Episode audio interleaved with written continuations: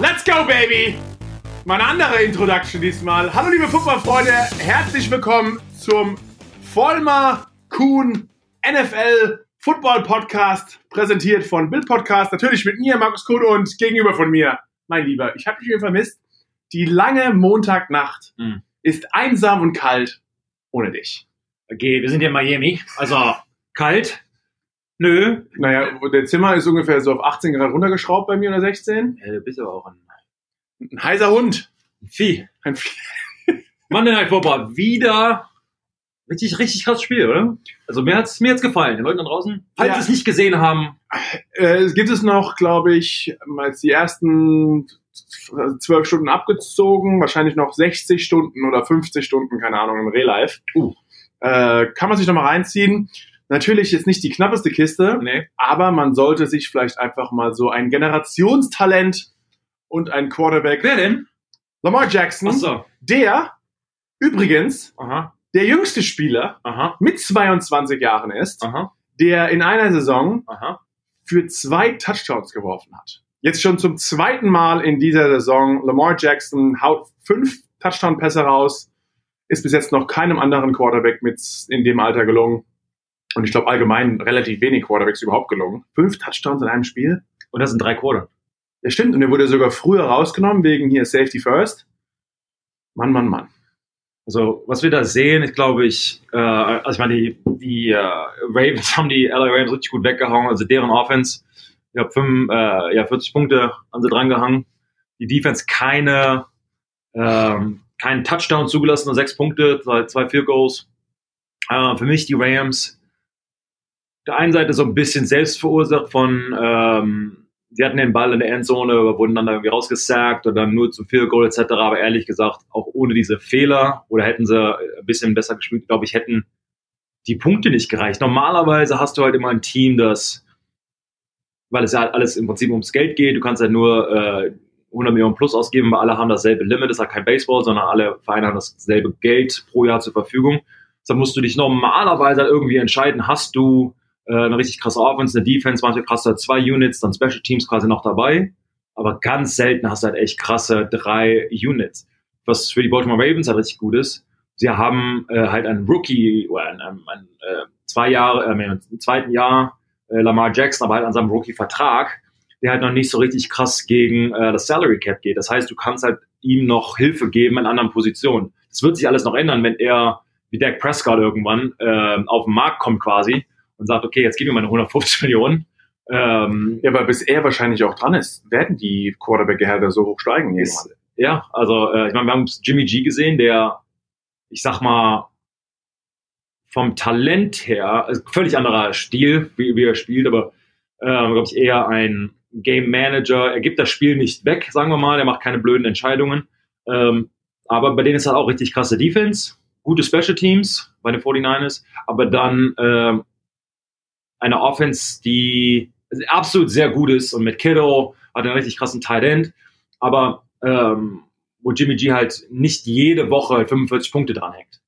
Bei, bei Lamar, ich meine, es sind jetzt sechs Spiele, glaube ich, in, in Folge, wo sie irgendwie für 40 plus Punkte scoren und es scheint halt so, was, was machst du denn da? Also ich frage dich mal so, als ich war ein Offensive-Spieler und wenn man an so einer Offense spielt, macht es richtig Spaß. Man hat das gestern auch gesehen. Alle äh, feuern sich selbst an, sie tanzen, High Five, bla bla bla.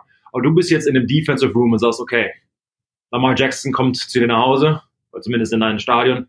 Was gibt es da überhaupt irgendwas? Oder wenn, was ist dein Versuch, diese Offense zu shoppen? Also ich glaube, ich würde auf jeden Fall als Defense, auch wenn er gut spielt, lieber gegen Jimmy Garoppolo, gegen Jimmy GQ als gegen Lamar Jackson spielen. Aber Lamar Jackson, also man, ich kann nur im Vergleich sagen, ich habe schon gegen RG3 gespielt, der auch in dem Team ist. Der war damals bei, bei noch bei den Redskins in, in unserer Division in der NFC East. Äh, wir hatten schon gegen Colin Kaepernick, als der bei den 49ers war, gegen den schon gespielt. Man macht mit diesen Quarterbacks, sagt man eigentlich, okay, wer so gut laufen kann, ist trotz allem jetzt von reinem, vom Armtalent her, ist er halt kein Tom Mhm. Brady oder, oder kein ähm, Aaron Rodgers etc., sondern man sagt einfach, versucht diese Quarterbacks wenigstens eindimensional zu machen, dass man zumindest mal das Laufspiel wegnimmt und lass ihn ein reiner, ein reiner Quarterback sein, der nur, der muss dich besiegen mit seinem Arm. Und dann gehst du verschiedene, tust du so Rush-Packages rein, also wie man, wie man quasi den Quarterback jagt, dann geht es auch nicht wirklich darum, äh, jetzt groß Quarterback-Sacks zu bekommen. Und das, zum Beispiel, das ist auch was. Wir reden jetzt von den 49ers. Vielleicht die beste Defense-Line allgemein in der NFL zurzeit. Äh, und die müssen ja auch nächste Woche ran gegen Lamar Jackson. Also ich glaube, ich bin mal gespannt auf dieses Matchup. Wenn du so eine starke Defense-Line hast, spielen die so ein bisschen vielleicht egoistischer und sagen, hey, wir versuchen ihn zu jagen und jeder will gut aussehen, weil er den Lamar Jackson sacken will. Oder opfert man sich so ein bisschen statistisch gesehen auch fürs Team und man spielt einfach ganz konservatives Assignment Football und gibt ihm überhaupt keine so Run Lanes, wo er nochmal abhauen kann und wo er nochmal wegrennen kann von dir. Und, und, und wie, genau, und darum geht es einfach darum, dass man einfach die Pocket mehr oder weniger nach hinten schiebt und die einfach kleiner und kleiner macht und ihm so Druck macht, dass man jetzt nicht zu arg nach oben, also die ersten paar Schritte, was das auch Clay Matthews ein paar Mal gemacht hat, macht einen Pass Rush, geht halt sieben, sechs, sechs, sieben, acht Yards nach hinten und versucht den linken oder den rechten Tackle zu schlagen. Dann ist aber halt zwischen dem Tackle und dem Guard zwei, drei Yards ein Loch, was halt Lamar Jackson reicht, um dann nochmal entweder, äh, sage ich mal, nach außen zu rennen und, sage ich mal, den, noch einen Pass zu werfen oder halt selbst zu laufen. Und du musst eigentlich von hinten, also von der Mitte, fängt erstmal an, die, die Defense Tackles müssen einfach die Pocket nach hinten schieben und da ihm einfach direkt Druck in, ins, in seinem Gesicht direkt vor seinem Wurfarm machen und von außen darfst du nicht zu tief rushen, sondern musst ihn einfach in der Pocket behalten und die Pocket quasi ihn so ein bisschen ersticken lassen. Weil wenn du das nicht machst, dann findet er eine kleine Lücke und läuft entweder raus, wirft den Ball oder er wirft oder rennt nochmal für 70 plus Yards und dann statistisch gesehen, wenn er so viel rusht, gewinnen sie auf jeden Fall und dann hast du einfach keine Chance. Machst du, ähm, blitzt du so einen Quarterback eher oder versuchst du halt mit den vier Leuten vorne was zu machen oder machst du dann, was deine, versuchst du Druck mit, ja, den, den D-Line-Stunts, Run-Blitzes äh, irgendwie zu kreieren oder sagst du einfach hier vier, hey, wir brauchen Ich glaube, in Stunts ist auch schon schwierig, weil manchmal bei Stunts, du weißt, wenn die Defense-Liner, äh, wir haben immer, es gibt so verschiedene Regeln. Wenn eigentlich dein, dein Offense-Line-Spieler dich anschaut, heißt es eigentlich, du musst you cross his face. Also man geht dann quasi in ein Gap weiter und lässt dann quasi den anderen, also jeder muss quasi ein Gap weitergehen, wer normalerweise gehen würde. Und wenn der von dir wegschaut und muss quasi und will die andere Seite blocken, dann gehst du hinter seinem Arsch. Ist ein bisschen im Podcast schwieriger zu beschreiben. Wir bräuchten eigentlich so ein Whiteboard. Ja. Ähm, aber das, dann muss man ab und zu natürlich auch mit der Abmischen, blitzen. Aber auch im Blitz muss man aufpassen, dass halt nicht jeder zu wild quasi rusht, sondern ganz konservativ in seiner Linie bleibt und überhaupt keine großen Tricks macht. Denn wenn man diesem Quarterback eine kleine Lücke gibt, ja. haut er einfach ab. Aber wir haben ja gerade gesagt, was ich gesagt habe, so versucht man eigentlich gegen Colin Kaepernick zu spielen oder gegen einen RG3. Das Problem ist nur, Lamar Jackson, er hat jetzt auch das Spiel, klar, er war extrem gut mit seinen Beinen. Aber die fünf Touchdowns hat er nicht erlaufen, sondern die hat er erworfen. Und er ist halt auch als reiner Quarterback wirklich noch verdammt gut. Hat, glaube ich, irgendwie nur drei Pässe nicht angebracht, hat zwar nicht ganz so viel Versuche, also er ist jetzt nicht ein Quarterback, der irgendwie 40 Passversuche hat, ein extrem ausgeglichenes Spiel, aber wenn du den Lauf auch nicht stoppen kannst, gibt es keinen Grund, so viel zu werfen. Genau. Und äh, aber wenn er wirft, bringt er die Bälle an. Und auch in der Red Zone waren sie extrem gefährlich. Also mir tut eine Defense fast ein bisschen leid gegen so einen Quarterback, weil du kannst ihn vielleicht einmal stoppen, aber es wird auf jeden Fall ein paar Szenen geben, in denen du einfach richtig mies aussiehst. Und dann macht er einfach ein paar Yards und es kann dir in einem Third Down oder wie wir es auch gestern wieder gesehen haben, sogar in einem Fourth Down das Genick brechen. Denn keiner ist auch so gut im vierten Versuch wie die Ravens. Äh, gerade wenn es heißt vierter Versuch und ein, zwei Yards, schaffen sie es gefühlt fast jedes Mal nochmal ein neues First Down so hinzubekommen. Und das ist so frustrierend auch für eine Defense, die sagt, du kannst vom Feld gehen und bist vorbei. Und es gibt nichts Schlimmeres, als als Defense auf dem Feld zu stehen. Du weißt, sie werden den Ball laufen die wissen, dass ihr wisst, ihr werdet den Ball laufen. Sie laufen den Ball und du kannst es trotzdem nicht aufhalten. Das ist so das frustrierendste und schlimmste Gefühl, weil du wirst dann einfach so ein bisschen Mann gegen Mann, kriegst du einfach ein paar Spielzüge hintereinander auf die Mütze. Und Sebastian, ich glaube, im Gegensatz dazu gibt es kein besseres Gefühl ja. als für eine Offense-Line, wenn du weißt, ihr wisst, dass ihr lauft und wir laufen einfach weiter und es funktioniert und ihr könnt einfach nichts dagegen tun. Ja, absolut. Ich meine, du hast immer, sag mal, Passspiel gegen Laufspiel und Und Offensive Lineman, äh, der Coach hat immer gesagt, hey, Pass Protection is, is still aggressive. Also du bist immer noch aggressiv, du sollst immer noch den, sagen wir, der Punishment, die Strafe aushändigen. Das heißt, du benutzt immer noch deine zwei Hände, um ähm, auch bei der Pass Protection dem Defensive Lineman äh, quasi weh zu tun. Du bist immer noch brutal etc. Wobei man musste halt auch zugeben, man geht natürlich zurück. Ich meine, die Offense geht nach vorne, ganz klar ist ja der, der, das Ziel dahinter, aber die Offensive Lineman in der Pass Protection macht immer einen Schritt quasi nach hinten. Deshalb sieht es, ich sag mal in Anführungsstrichen, weicher aus. Und äh, siehst du schon, ich bin quasi im Zwei-Punkt-Stein, ich gehe rückwärts, so ein bisschen dieses Gefühl von, ich gebe, gebe was ab. Und die Defensive Linemen, die sind im Three- oder Four-Point-Stance und, und machen Jagd und die haben Spaß dabei. Wenn du dann quasi ans Laufspiel gehen kannst und sagst, weißt du was, wir machen es jetzt weiter.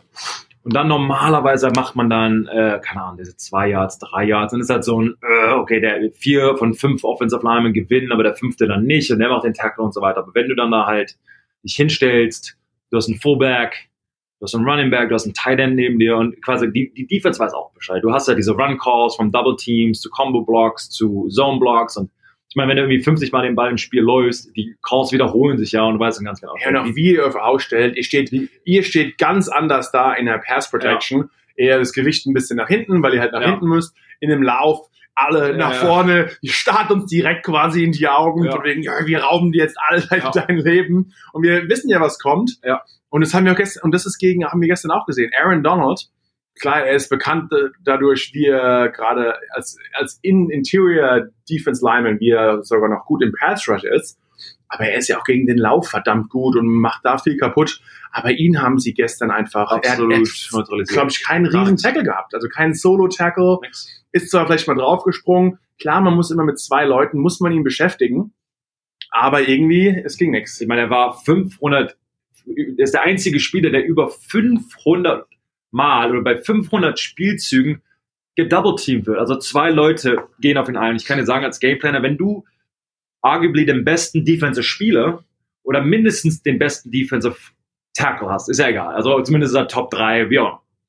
Wenn du dir so einen Spieler vor dir hast, du, dann sagst du halt auch, wie Markus eben erklärt hat, in der Offense, hast halt, okay, Lamar Jackson eindimensional halten, zumindest das Laufspiel wegnehmen, etc die Offense, die gegnerische Offense macht genau dasselbe. Die sagt, okay, wer ist unser bester oder die größte Gefahr?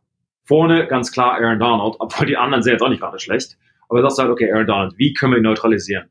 Normalerweise, wenn du halt nicht blitzt, Markus hat die Gefahr äh, erzählt, wenn die Defense Lamar Jackson blitzt, die, die Rams haben sich dazu entschieden, quasi nicht zu blitzen, dann hast du fünf Offensive Linemen gegen vier Defensive Linemen. Das heißt, einer kann immer gedoubled werden, je nachdem, wie der Call ist.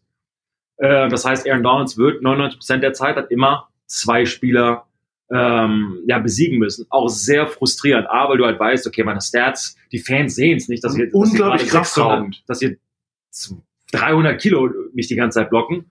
Ähm, das kraftraubend und immer weiter. Und dann ähm, gibt es auch noch andere Dinge. Wenn du halt weißt, du bist der Typ, ich kann ja mal sagen, was die Patriots gegen solche Spieler machen. Die sagen ganz klar, ganz am Anfang, du hast den besten Defensive Lineman, was machen wir?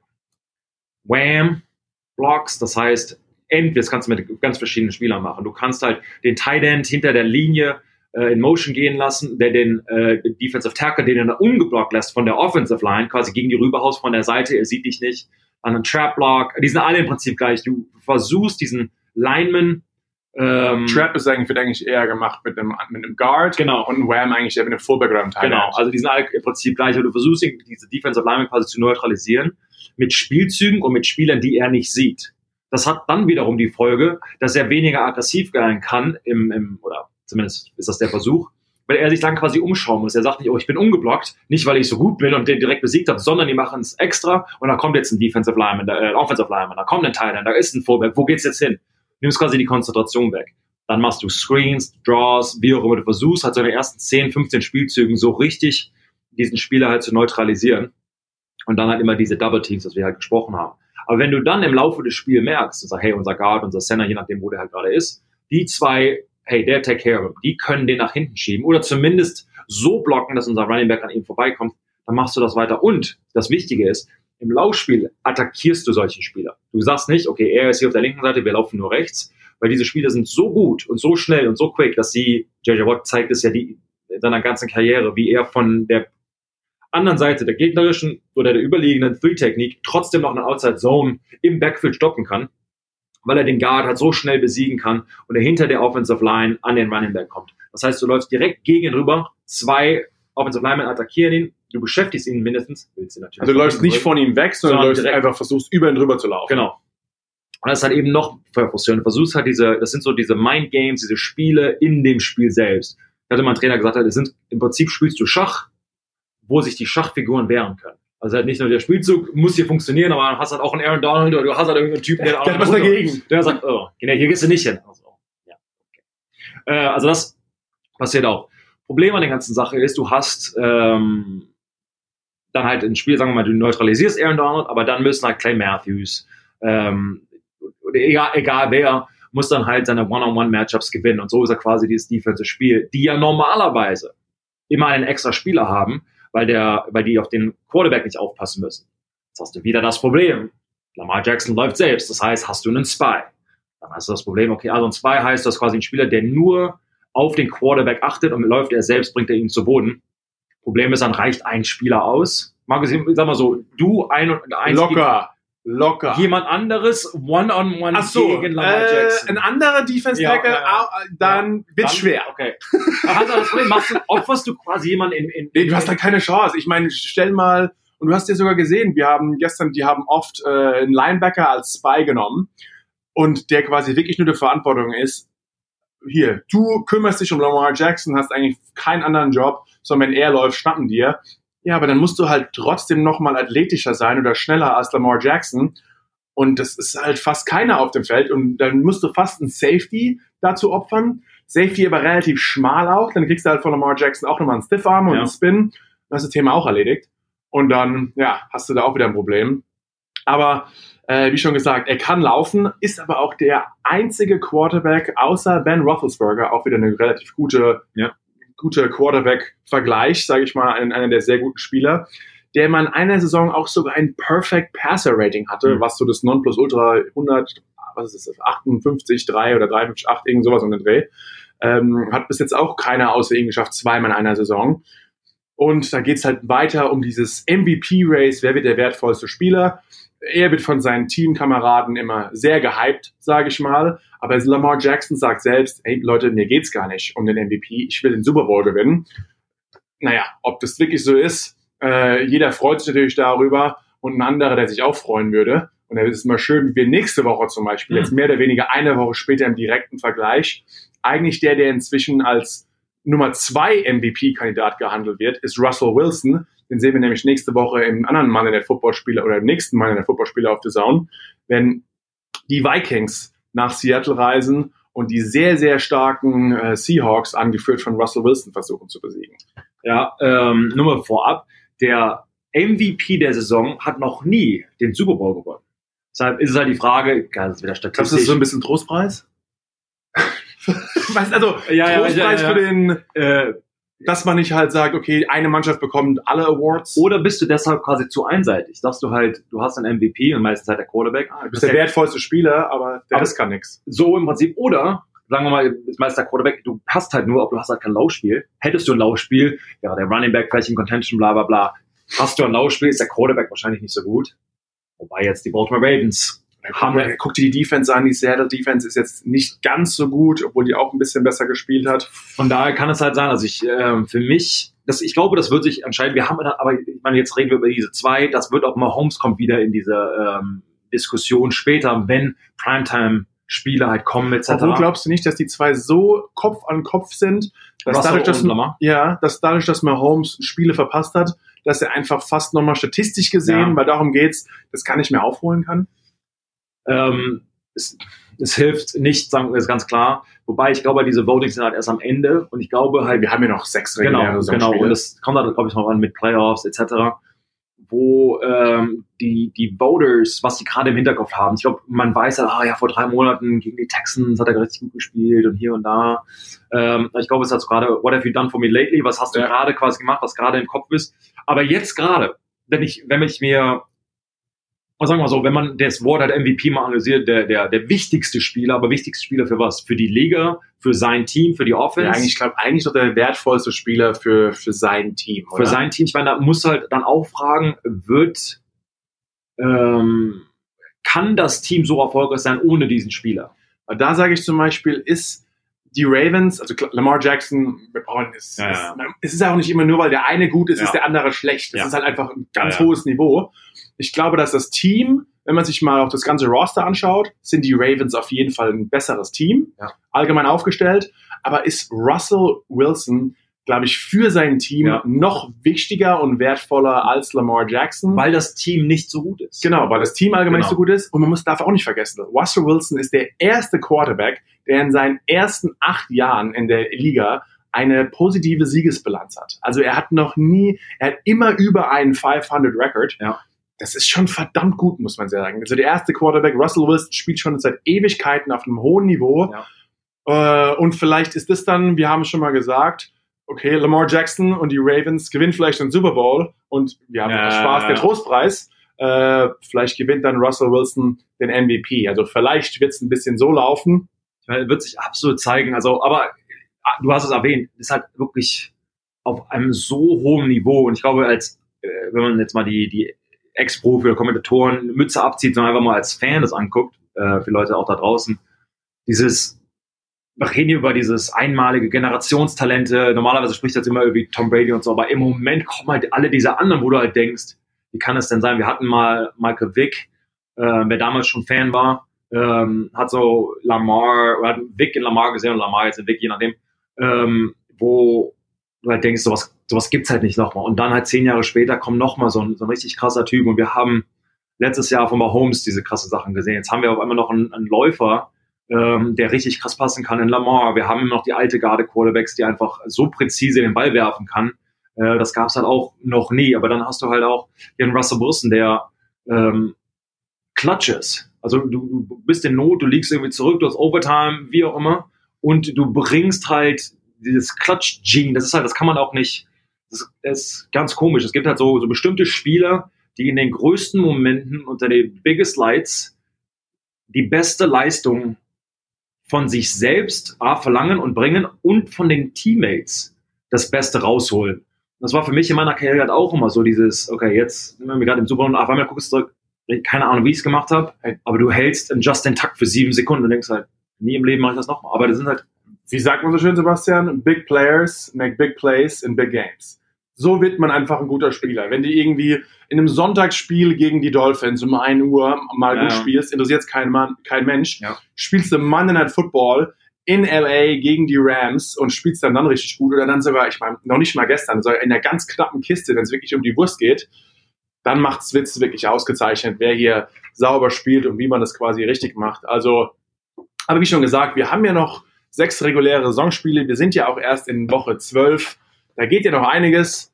Und wie es quasi nicht ganz so läuft, so ein bisschen, äh, ja, vielleicht der ein oder andere jüngere Quarterback, der sich von diesen auch, ja, Lamar Jackson auch erst in seinem zweiten Jahr sagt, er kümmert sich nicht um das MVP-Voting, er will den Super Bowl gewinnen. Da hat ein anderer Quarterback, der hat sein erstes Spiel in seiner jungen Karriere gewonnen. Und was macht er da? ähm, er freut sich. er freut sich mit den Fans. Problem an der Sache ist, er freut sich zu viel mit den Fans, weil der, während das Spiel noch läuft. Also, Also von, ha- ja, Haskins von den Redskins, also der Quarterback von den Redskins, ist im Prozess des Gewinnens und läuft zur hinter die Bank, wo man eigentlich auch nicht hin darf als Spieler, äh, zu den Fans zur Mauer und macht Selfies. Problem mit der ganzen Sache ist, die, alles. die ja, äh, das Ganze ist schon falsch, aber gut, äh, die kriegen den Redskins kriegen den Ball zurück und auf einmal kann der Offensive Coordinator oder die ganzen Spieler können ihren Starting Quarterback nicht finden und sagen auf einmal, ähm, gut, was machen wir hier? Backup Quarterback kommt rein, muss nicht noch einmal hinknien, im Prinzip kein Problem, ähm, aber es sieht halt wieder diese Prioritäten völlig raus. Also Haskins schon zelebriert, obwohl das Spiel noch nicht vorbei ist, macht Selfies ähm, und wir sehen halt dieses Individualismus von wegen, ich zelebriere, ich habe gewonnen, ich mache das und das, muss man ihm ein bisschen Slack geben, von wegen, er ist ein junger Spieler, erster Nein. Sieg und er hat, Nein. okay, also muss man, muss man nicht, okay? nee. Also, Ja, aber ich frage dich mal, okay, Markus, jetzt ist hier sowas halt, äh, wahrscheinlich, schätze mal nicht in deiner Karriere passiert, sowas passiert normalerweise nicht. Aber das passiert. Wie gehst du jetzt nach dem Spiel damit um als, ich sag mal, Veteran? Was passiert? Äh, also ich muss sagen, wenn es jetzt auch ein Spiel gewesen wäre, 40 zu fast null, ja, so nach dem Motto, eigentlich ist es komplett durch. Sie haben zum ersten Mal seit Woche 7 2018 mal wieder ein Heimspiel gewonnen, aber jetzt auch nicht komplett dominiert. Also es stand 19-16 ist das Spiel ausgegangen. Ein Field Goal hätte quasi zum Gleichziehen gereicht. Sie bekommen nochmal den Ball und also ich kenne quasi nur, Sebastian, du weißt das auch, du sitzt da als Offense oder Defense, dann passt mal einer von den schmalen Jungs nicht wirklich auf. Der Coach, der Special Teams Coach schreit Punt Team oder Punt oder Punt Return und keiner passt auf. Und irgendein alter Veteran, weil ein junger Spieler nicht aufpasst, muss dann auch aufs Feld und muss, sage ich mal, im Punt-Team mal kurz einspringen und das übernehmen. Und da gibt's schon richtig Ärger, weil wenn du manchmal als Defense auf dem Platz sitzt und achtest nicht genau, oh, die Offense ist ja schon wieder ein Three and Out, die muss schon wieder punten, achtest du nicht direkt drauf, dass du aufs Feld rennen musst zu, zum, zum Punten oder zum Punt Coverage. Ja, und Aber dann, du wirst gecoacht, da ist halt ein Grund. und dann passiert was. Genau, aber du oder du oder du genau. Meistens ist es so, dass wirklich ein Coach sogar coacht. Da müssen die Coaches untereinander, hey, das ist ein Spieler, den brauche ich für die Special Teams. Lass den mal bitte in Ruhe, lass den gehen. Aber nicht, weil du zum ersten Mal gewinnst und auch in einer Saison, wo du jetzt, es ist jetzt ging jetzt nicht um den Super Bowl Einstieg, dass man komplett den Kopf verliert.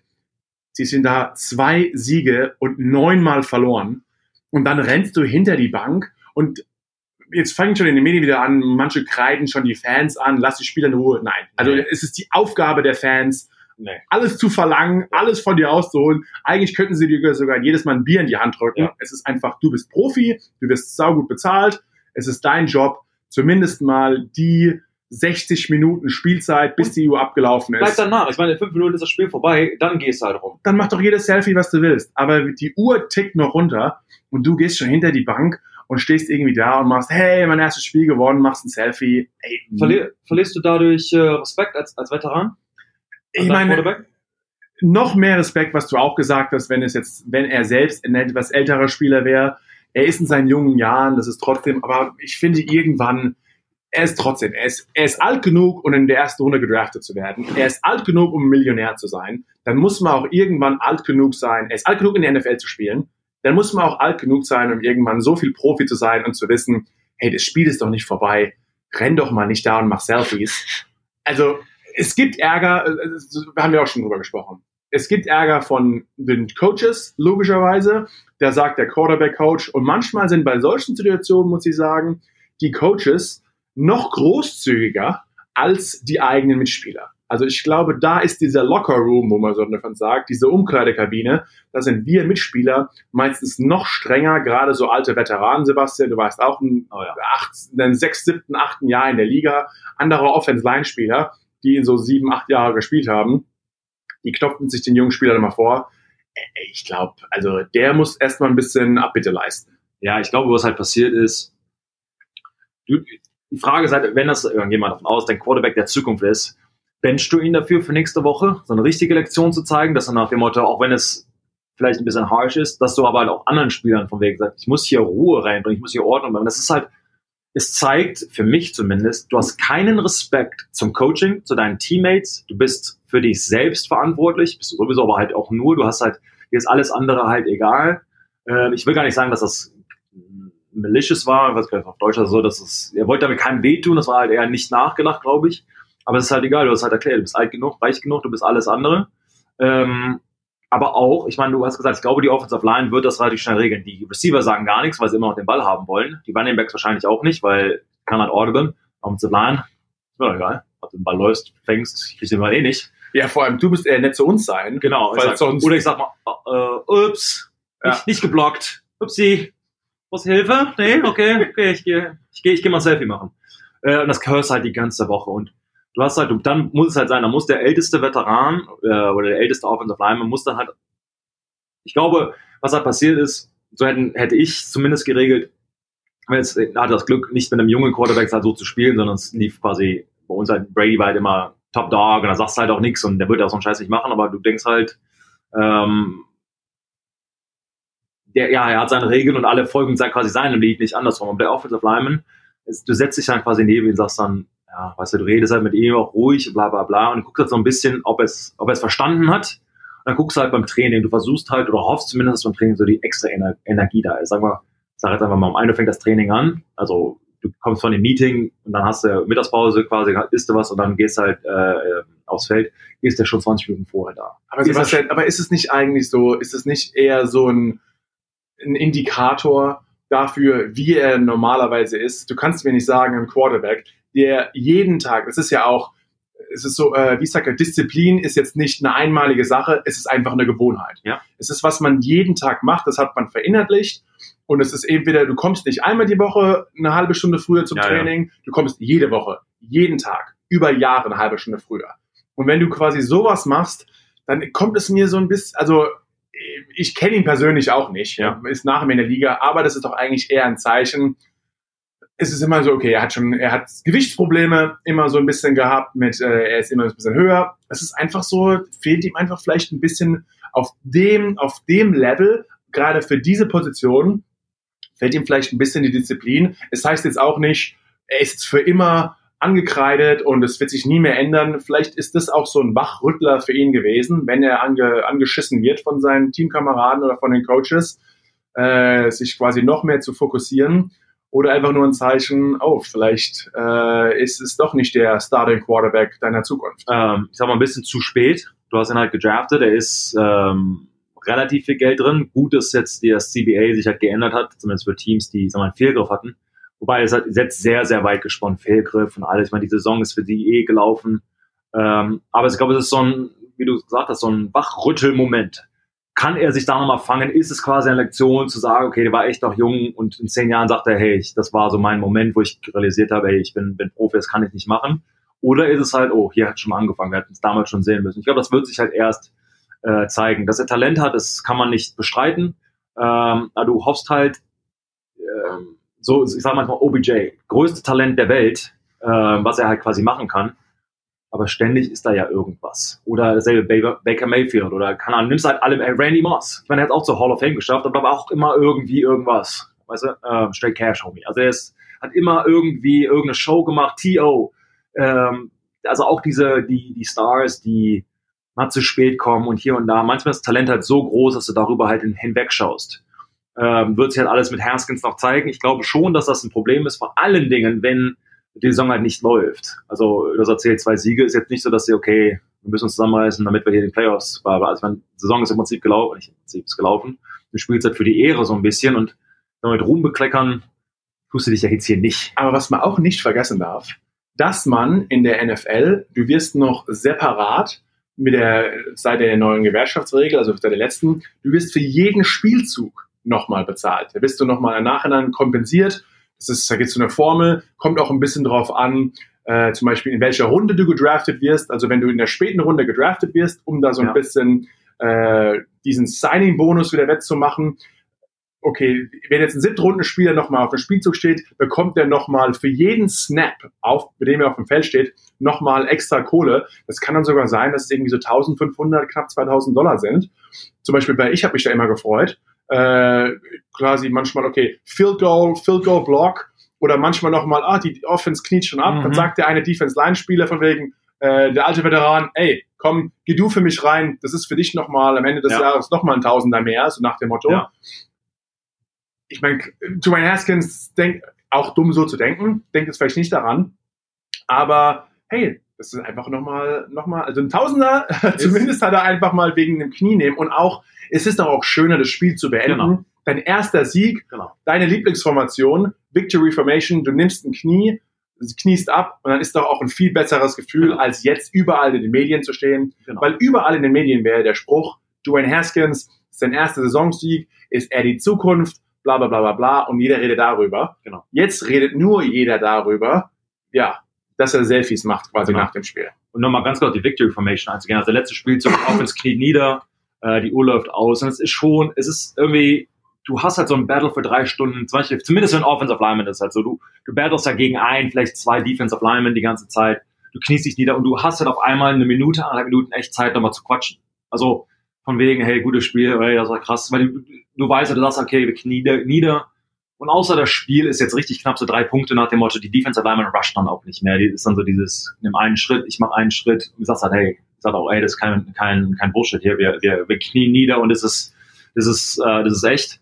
Und dann hast du halt echt einmal Zeit, du klatscht dann noch mal ab. Und wenn du halt nicht am Feld bist, läufst du halt erstmal rüber und dann sind die Medien da, es ist auch keine Privatsphäre mehr da, Kameras sind da, du kannst ja nicht mehr sagen, was du eigentlich sagen möchtest und so weiter. Und da, zumindest über Jahre hinweg, da, durch diese kleinen Momente, ähm, baut man halt auch irgendwie Freundschaften auf. Zumindest war es bei uns. Für den Quarterback ist wahrscheinlich anders, weil sobald der Abpfiff ist, Medien kommen, Kamera ist da, weil es immer der, der Face of das, of das vom Spiel ist.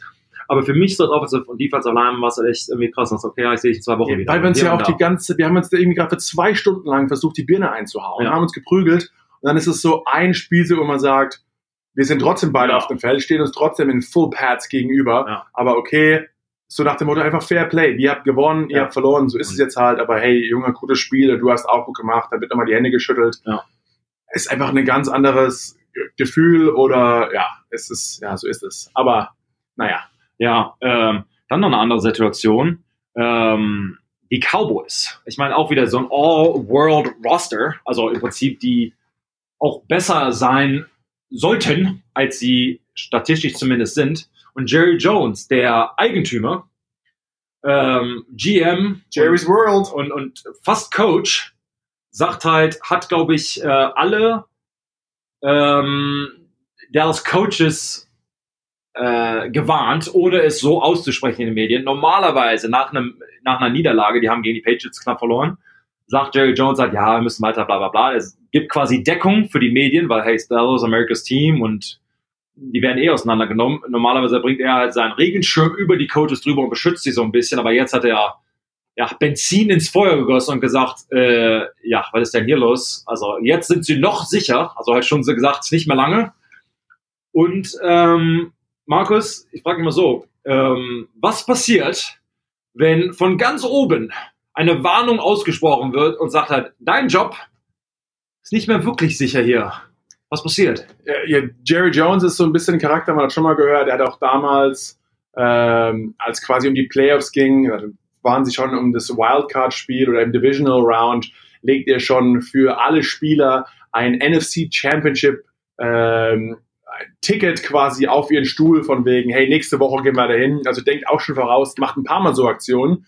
Aber wenn er quasi im Vergleich, was auch in die Hose gegangen ist, da haben sie nämlich verloren. Aber jetzt macht er richtig Druck. Und wie man so schön sagt, Scheiße rollt bergab. Uh. Und der Scheißhaufen wird immer größer und sie stinkt auch immer mehr. Oh. Und wenn der Besitzer und General Manager, der scheißt ja nicht eigentlich die Spiele an, sondern der scheißt den Headcoach an. Ja. Dann scheißt der Headcoach, um das mal so ganz, ja, ja, äh, um, das, das, um diesen Begriff da etwas mehr aufzugreifen, der äh, haut dann quasi seine Offense- und Defense-Coordinator an. Die Offense- und Defense-Coordinator gehen zu ihren Position-Coaches und die fressen das Ganze ja nicht auf und sagen, okay, so ist es jetzt, sondern im Endeffekt, die Leidtragenden sind immer die ganz unten und dann werden wahrscheinlich auch nicht ein Dak Prescott oder mhm. wahrscheinlich auch kein Ezekiel Elliott angekreidet, sondern es geht ganz nach unten an die tiefsten Positionen des Rosters und dann fängt es auf einmal an. Der arme Practice Squad. Ja, genau, ja, ja, so, so nach dem Motto, der Practice Squad, ihr müsst doch auch härter trainieren, es ist eure Schuld, weil ihr unser Spiel nicht besser vorbereitet, sondern einfach, der Druck in diesem Gebäude steigt einfach viel mehr und sie sind ja immer noch, sage ich mal, an Nummer eins der NFC East, aber nur weil die NFC East auch komplett Müll ist. Ja. Ähm, und da einfach gibt's mehr Druck von den Coaches, weil einfach jeder hat Schiss um seinen Job. Und irgendeiner, die Dallas Cowboys haben ein riesengutes Roster und sie spielen einfach nicht gut genug, wie man, wie sie eigentlich auf dem Blatt Papier sein sollten. Und es ist ja eigentlich schon klar, dass Ende des Jahres, also wenn es jetzt nicht unbedingt der Head Coach ist, aber zumindest mal ein Coordinator oder ein Position Coach, einer von denen wird auf jeden Fall gefeuert. Auf jeden Fall Spieler, das ist halt jedes ja. Jahr immer so. Aber der ganze Druck steigt noch ein bisschen mehr und das ganze Training macht weniger Spaß, weil einfach, es geht auch nicht mehr um Coach. Jeder Coach schaut eigentlich eher nicht aus, ich will dich verbessern, sondern ich habe Angst. Und ich finde, mit Angst, ja, bekommt man eigentlich gerade langfristig nie wirklich was Gutes hin. Sprechen, er hat absolut richtig gesagt, reden wir von Angst. Wenn man jetzt so eine Story nimmt von äh, den, den Philadelphia Eagles, äh, Brandon Cooks, der, der Guard, der musste aus dem Spiel genommen werden, weil er mit sogenannter Anxiety äh, zu kämpfen hat. Heißt in seinem Fall übergibt er sich im Prinzip täglich, auf jeden Fall am Game Day und morgen, also er steht auf, muss sich übergeben, aus Angst im Prinzip. Aber es ist jetzt nicht nur, frage ich dich gleich mal was zu, Markus, äh, aus Angst, je nachdem, können wir gleich mal einordnen. Äh, aber das gibt sich dann normalerweise wieder. Bei ihm nicht. Also er hat, normalerweise übergibt er sich quasi so zwei, drei Mal, dann ist wieder gut, dann frühstückt, dann geht er zum Stadion, ist eigentlich alles gut. Letzte Woche hat sich das quasi nicht gelegt und hat halt noch im Stadion sich übergeben. Dann nimmst du halt deine Imodium, dann nimmst du deine Anti-Brechpille quasi und so weiter, dann geht's wieder, dann musste sich während des Spiels übergeben, dann musste er halt da raus. Er hat sich im Prinzip entschuldigt, nicht, dass er Anxiety hat danach, sondern eher, dass er für sein Team nicht da sein kann, weil er war, oder er ist noch der höchstbezahlteste Guard, oder war zumindest kurzzeitig. Ähm, und er weiß auch seine Verantwortung. Er schämt sich darüber nicht. Er sieht einen Psychologen einmal die Woche, der, das hilft ihm. Aber Markus, äh, ich kann aus eigener Erfahrung sagen, dieses Anxiety-Thema ist ganz hoch in der NFL. Ähm, kannst du, also er hat eine Krankheit, also wirklich Anxiety, ist halt noch was anderes, als zu sagen, ich habe ein bisschen Schiss heute oder ich habe irgendwie einfach Stress, nervös, Stress. Ja. Aber kannst du das mal, ich sag mal, einordnen? Äh, ich sag mal, Leben in der FL, der Druck, den wir haben gerade gehört, also ich, ja, Kacker rollt den, den, den Hügel runter, ja. äh, halt wie das damit und wie Spieler halt auch damit umgehen. Ja, ich glaube also, ich, ich finde gerade von außen, man schaut immer diese, ich glaube im Allgemeinen im Profisport, gerade in denen, der jetzt in der Öffentlichkeit steht, in Deutschland ist es halt viel Fußball, jetzt in Amerika halt klar die NFL, auch die NBA.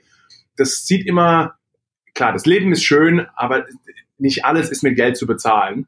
Und einfach dieser Stress, dieser tägliche Stress, dieser Leistungsdruck, unter dem er wirklich steht, und von wegen, und dann ist auch nicht getan mit dem Spruch, ach, stell dich nicht so an, du verdienst doch eine Million und geh dann nach Hause und kauf den Ferrari, so nach dem Motto. Das macht das Leben ja auch nicht ungefähr unbedingt besser. Ja? Du kannst dir ja auch nicht alles kaufen. Und gerade wenn du jeden Tag, stell dir vor, du gehst jeden Tag in die Arbeit, weißt einfach, jeder, der einen Job hat und hat einen Chef, das ein, der einfach ein Arsch ist, äh, auf gut Deutsch gesagt, ja. auch wenn du gut verdienst, macht trotzdem keinen Spaß. Und auch wenn du, dann machst du Überstunden und du musst jeden Tag ein du rackerst wie wild, aber es quasi, es reicht immer noch, oder gefühlt zumindest, ja. reicht's einfach immer nicht und du gibst alles und ich glaube gerade einfach im Profisport, wo der Leistungsdruck so extrem ist, ja, ist das einfach manchmal ein bisschen schwierig und ich meine, ich habe das im College in Deutschland, als ich Football gespielt habe, irgendwie vor 500 Leuten war, glaube ich, die größte, die größte Truppe, von der ich jemals gespielt habe. Und dann spielst du auf einmal im College vor 60, 70.000 Leuten. Dann ist es schon du läufst aus einem Tunnel, dann wird die mulmig und dann musst du, sage ich mal, ein paar Mal mehr aufs Klo, als du normalerweise müsstest. Äh, dir wird auch fast übel. Ich ja. weiß jetzt nicht, ob ich von, von Stress mal, sage ich mal, mich übergeben musste. Aber das kennt, glaube ich, jeder, der einfach auch, oder, oder hast du eine Klausur, hast einfach mal ein bisschen Stress, dir ist ein bisschen mulmig im Magen, du kannst dich vorbereitet haben, wie du willst, aber einfach diese Nervosität macht sich einfach ja, bemerkbar und irgendwann schaukelt sich das Ganze vielleicht ein bisschen hoch und dann merkt man auch einen Offense-Line-Spieler, der aussieht wie der härteste Kerl, der durch jede dunkle Gasse laufen könnte, ohne Angst zu haben, so nach dem Motto. Ja. Auch das macht sich irgendwann bemerkbar und ich glaube, das sieht man halt auch, unter welchem Druck diese Spieler manchmal leiden. Und da hilft es auch nicht, wenn du jedes Mal angeschrien wirst, wenn du einen Fehler begeht, sondern auch die Coaches brauchen natürlich ein bisschen Feingefühl, weil manche Spieler müssen angeschrien werden ein anderer Spieler muss vielleicht mal zur Seite genommen werden und eher das Ganze in einer anderen Art vermittelt zu werden. Also jeder, das macht auch einen guten Coach-out, weil jeder Spieler reagiert auf anderes Coaching natürlich auch nochmal besser und so kriegt man auch das Beste aus den Spielern raus. Ja, äh, ich hatte mal zwei kleine Geschichten dazu. Äh, ein Coach von mir hat gesagt, nach dem Motto, ja, das hätte ich nicht sagen sollen, aber, aber, hat er, dann hat er, also Schimpfwort und dann gesagt, I'm too old to change. Ja. So, so ist es halt nach dem Motto, ich schreie halt viel, ich hau dir eine runter, so nach dem Motto, aber gut, sollte ich nicht machen, aber gut, dann hör doch auf, wenn du damit nicht klarkommst. Und dann, du hast erzählt von wegen diesem Druck und dass man halt gefühlt nicht gut genug ist. Ich hatte mal, äh, hatte, hat immer noch einen Freund, mit dem habe ich mal gespielt. Und der war auch für, glaube ich, elf oder zwölf Jahren in der Liga. Und er hat zu mir immer gesagt, weißt du, was echt tragisch ist? Wenn ich aufhöre, das war noch mitten, also in seiner Karriere, ich hatte nie das Gefühl, gut genug zu sein. Du musst dir mal vorstellen, das ist halt ein echter Profi, der die, den Average, also den Durchschnitt viermal, also zwölf Jahre gespielt und denkst halt, weil du halt nie, du kannst halt 50 zu 0 gewinnen und du bist halt nie gut genug. Es wird das immer auseinandergenommen, immer das Beste verlangt und halt zu sagen nach dem Motto, nee, das reicht nicht. Ja, du wirst ja auch, egal wie du gewonnen hast, egal wie gut du gespielt hast, du wirst ja auch nach jedem Spiel verbessert. Ja. Das heißt, klar. Und so muss es auch sein, ehrlich gesagt. Natürlich. Das ist halt schon ein hartes. aber so ist es halt. Aber das, das macht für den einen oder anderen, der es vielleicht nicht ganz so gewohnt ist, macht es vielleicht auch ein bisschen Sinn, dieses Gefühl zu haben, denn du kannst, egal wie hoch du gewinnst, das Spiel wird analysiert und wirst verbessert. Klar, nur so wird man besser. Aber wenn du halt immer gesagt, ah, mach das noch mal ein bisschen besser und diese Feinheiten, man muss halt auch, und jeder Mensch ist anders, wie man es zu nehmen hat, ist nicht immer ganz einfach. Ich, äh, absolut richtig und ähm, wie du es halt eingeordnet hast, ich kann dem da absolut nur zustimmen. Und es ist ähm, in seinem Fall, das ist jetzt nicht typisch, dass sich jeder quasi übergibt, aber ich glaube, jeder hat so ein bisschen ähm, manchmal ein mulmiges Gefühl. Du musst halt auch wissen, du spielst für Millionen von Leuten, aber bei ihm ist es halt echt eine Krankheit. Äh, und wir wünschen ihm da natürlich nur das Beste, aber es, es ordnet, glaube ich, mal ein, welchen psychischen Stress, also nicht nur äh, physisch, äh, die Spieler damit umgehen. Und ähm, also nur mal so am Rande paar kurze Geschichten, aber äh, Leute, es war mir wieder ein Fest. Wie Markus das sieht, keine Ahnung. Ähm, ja, wir haben, ich, ich, hoffe nicht, dass wir jetzt mit zu einem ernsten Thema Ach. das Ganze beendet haben. Ich würde sagen, wir haben wieder ein paar Sachen von MVP bis zu Haskins Dramatik und Leistungsdruck. Alles versucht unter einen Hut und in einen Podcast zu bekommen. Jetzt habt ihr mal eine Dreiviertelstunde mal was Schönes aufs Ohr bekommen liebe Freunde da draußen. Nächste Woche natürlich auch, wie schon gesagt, nicht nur das Monday Night Football Spiel Vikings Seahawks, sondern auch wir reden von den Cowboys in dem Donnerstag Nachtspiel. Äh, auch nochmal ein Riesending. Da müssen nämlich dann die Bills nach in Jerry's World zu den Dallas Cowboys reisen. Und äh, da wird sich mal zeigen, ob vielleicht dieser Stress und dieser Druck sich ausgemacht hat. Also Bills gegen Cowboys bin ich mal gespannt, nämlich die Bills auch ein sehr gutes Team, obwohl man von ihnen immer etwas weniger redet, denn andere sind etwas mehr im Vorlauf. Aber nein, jetzt genug geschwätzt und gequasselt, Sebastian. Du musst schon wieder zum Flieger, ich nämlich auch. Es war wieder Miami Monday und Podcast Tuesday war wieder ein Spaß. Wir hauen das Ding quasi raus und hören uns und sehen uns nächste Woche. Sehen uns. Bis dann.